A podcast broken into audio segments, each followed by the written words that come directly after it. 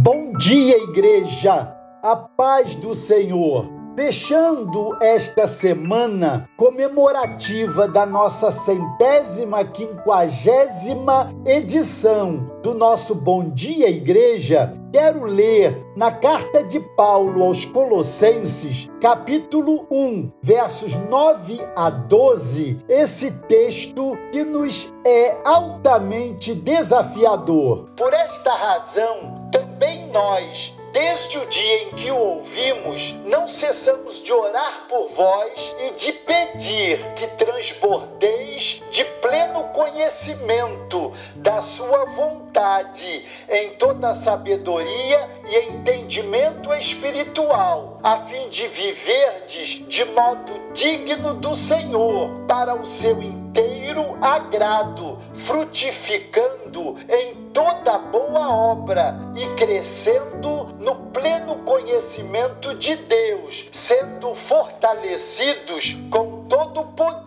segundo a força da sua glória, em toda a perseverança e grandeza de ânimo, com alegria, dando graças ao Pai que vos fez idôneos à parte que vos cabe da herança dos santos luz. Colossenses é uma das cartas de Paulo escritas da prisão, provavelmente em Roma. A epístola é, assim como Efésios, uma carta circular ou encíclica. Colossenses apresenta Jesus como cabeça da igreja. As orações paulinas feitas da prisão têm uma característica curiosa. Ele nunca pede por questões pessoais, sejam materiais ou físicas. O grande alvo dessas orações é pelas necessidades espirituais dele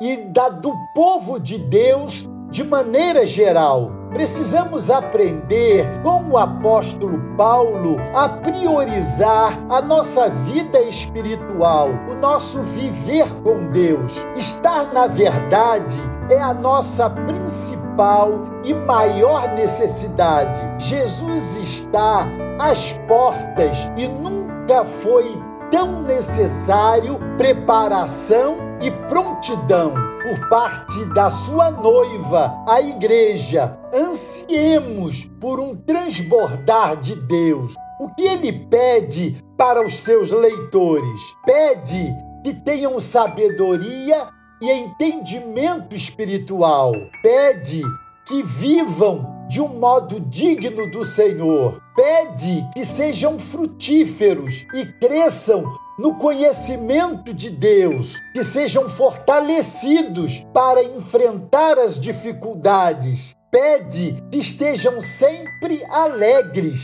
que sejam perseverantes e que sejam longânimes e gratos a Deus. Paulo pede que eles transbordem do pleno conhecimento da vontade de Deus em toda sabedoria e entendimento espiritual. Precisamos investir tempo em nossas orações, clamando a Deus por esse entendimento e sabedoria que procedem dele. O caráter prático da vida cristã deve ser resumido em duas palavras: andar e testemunhar. Esse andar testemunho começa a partir do nosso lar e avança nas dificuldades que enfrentamos no dia a dia. Precisamos frutificar em toda boa obra. Trabalhar para o Senhor deve ser um ato de adoração para isso, não é necessário tão somente um púlpito ou uma pregação formal.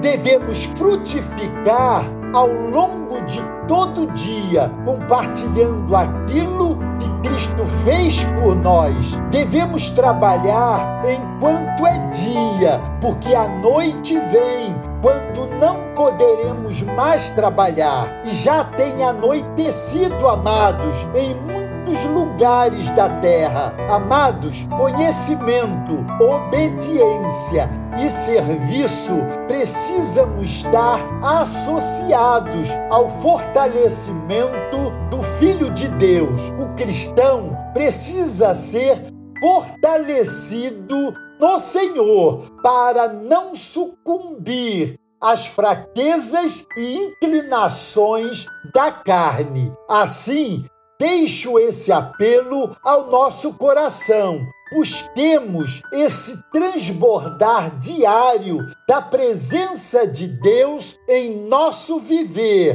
e que nesse propósito o Senhor nos abençoe. A paz do Senhor.